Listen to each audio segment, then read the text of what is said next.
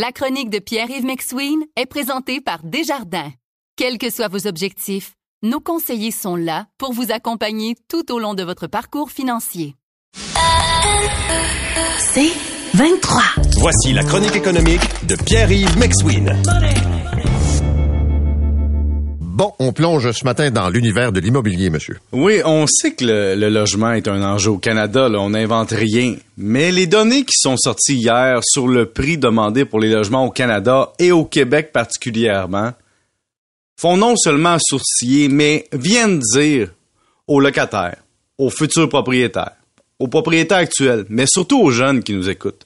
Parce que les jeunes n'écoutent pas juste des podcasts, Paul, ils écoutent aussi la radio. Et ce qu'ils entendent, c'est qu'ils commencent à comprendre que le droit de location à un prix abordable ou raisonnable, c'est plus seulement un droit à un logement, c'est un actif.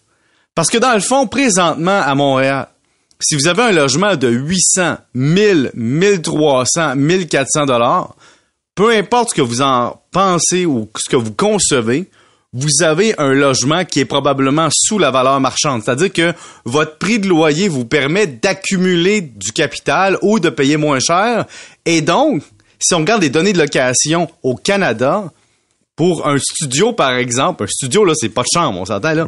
C'est 1563 dollars le prix moyen demandé en décembre. Et quand vous arrivez à trois chambres, donc un genre de cinq et demi, on est à plus de 2500 dollars. Et ce qui est fascinant, c'est quand on regarde les données, évidemment, par province, on se dit, oh mon Dieu, euh, Vancouver, puis euh, Toronto, c'est d'autres marchés, Montréal. Oui, mais de moins en moins.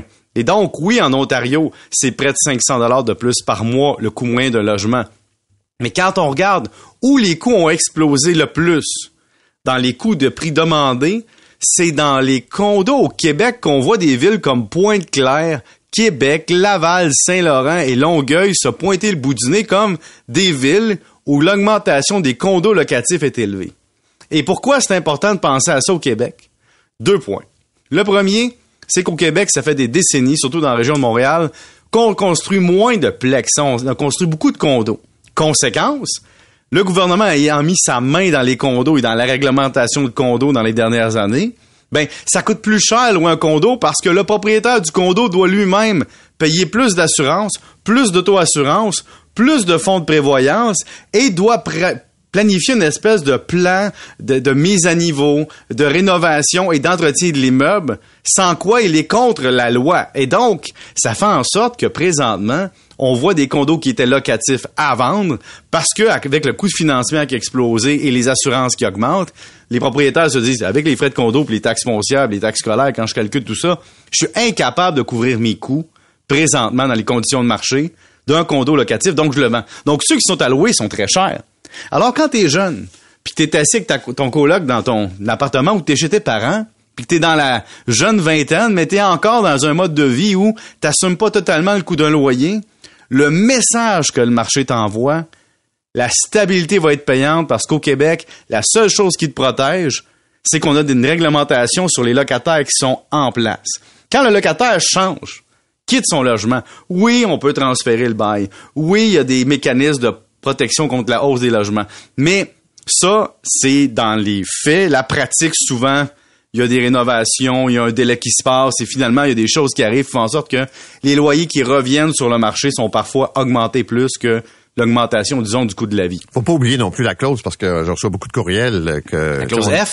Ben, c'est-à-dire pendant cinq ans après la construction, il n'y a pas de limite sur les augmentations. Exact. Et donc, un propriétaire qui, par exemple, a un gros coût de financement peut dire à ses locataires, écoute, ça fait cinq ans que je l'ai bâti, là, mais là, je dois l'augmenter parce que, écoute, euh, mes coûts sont trop élevés, puis j'avais mal figuré mes affaires au début, et j'augmente le prix, et j'ai le droit. Et tu as raison, sur les logements neufs en région, c'est un enjeu. Évidemment, Montréal, c'est moins un enjeu parce que des logements neufs locatifs, il y en a moins. Hein, il y a plus des vieilles affaires, disons-le. Et donc, le message aux jeunes aujourd'hui, ne sous-estimez pas le choix de logement que vous allez faire dans la jeune vingtaine. Ça pourrait être votre, euh, votre planche de salut pour aller vers de l'épargne. Vous écoutez La Chronique économique avec Pierre-Yves McSween. Tu poses une question euh, qui est intéressante, qui est la suivante. Qu'est-ce qu'on a pour 268 000 dollars dans Rosemont? Oui, on a une coupe de Bitcoin, mais on a aussi, Paul. Euh, Et pourquoi je voulais en parler? C'est parce que, OK, on parle de logement puis de coûts. Je vais aller voir ce qu'on a pour 268 000. Pourquoi 268 000?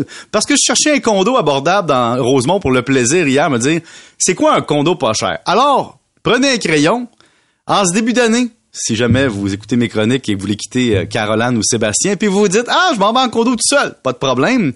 Un condo dans un deuxième étage, dans Rosemont, près de Papineau et Saint-Zotique, un coin un peu achalandé, dans un immeuble récent de quelques années, superficie, roulement de tambour, 368 pieds carrés. Ça, pour les gens qui aiment pas calculer, là, c'est 19 pieds par 19 pieds. Ça, ça veut dire que tu marches une coupe de pas à gauche puis à droite, t'as fait le tour du condo, et donc, t'as un lit escamotable.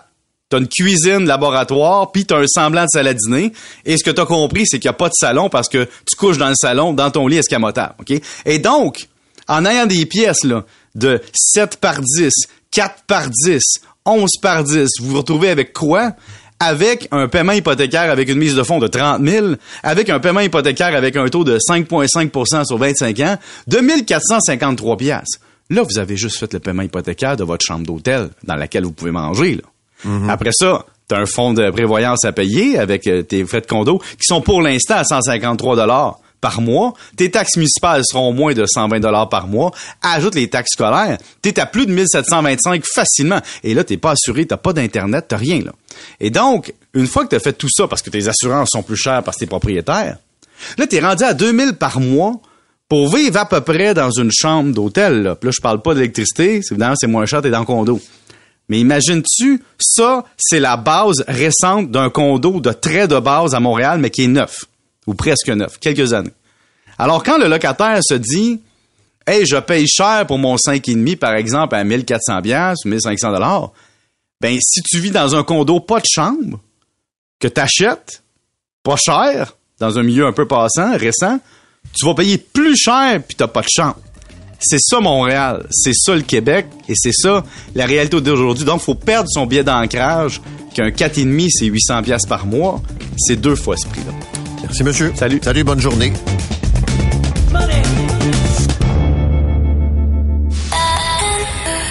C'est 23.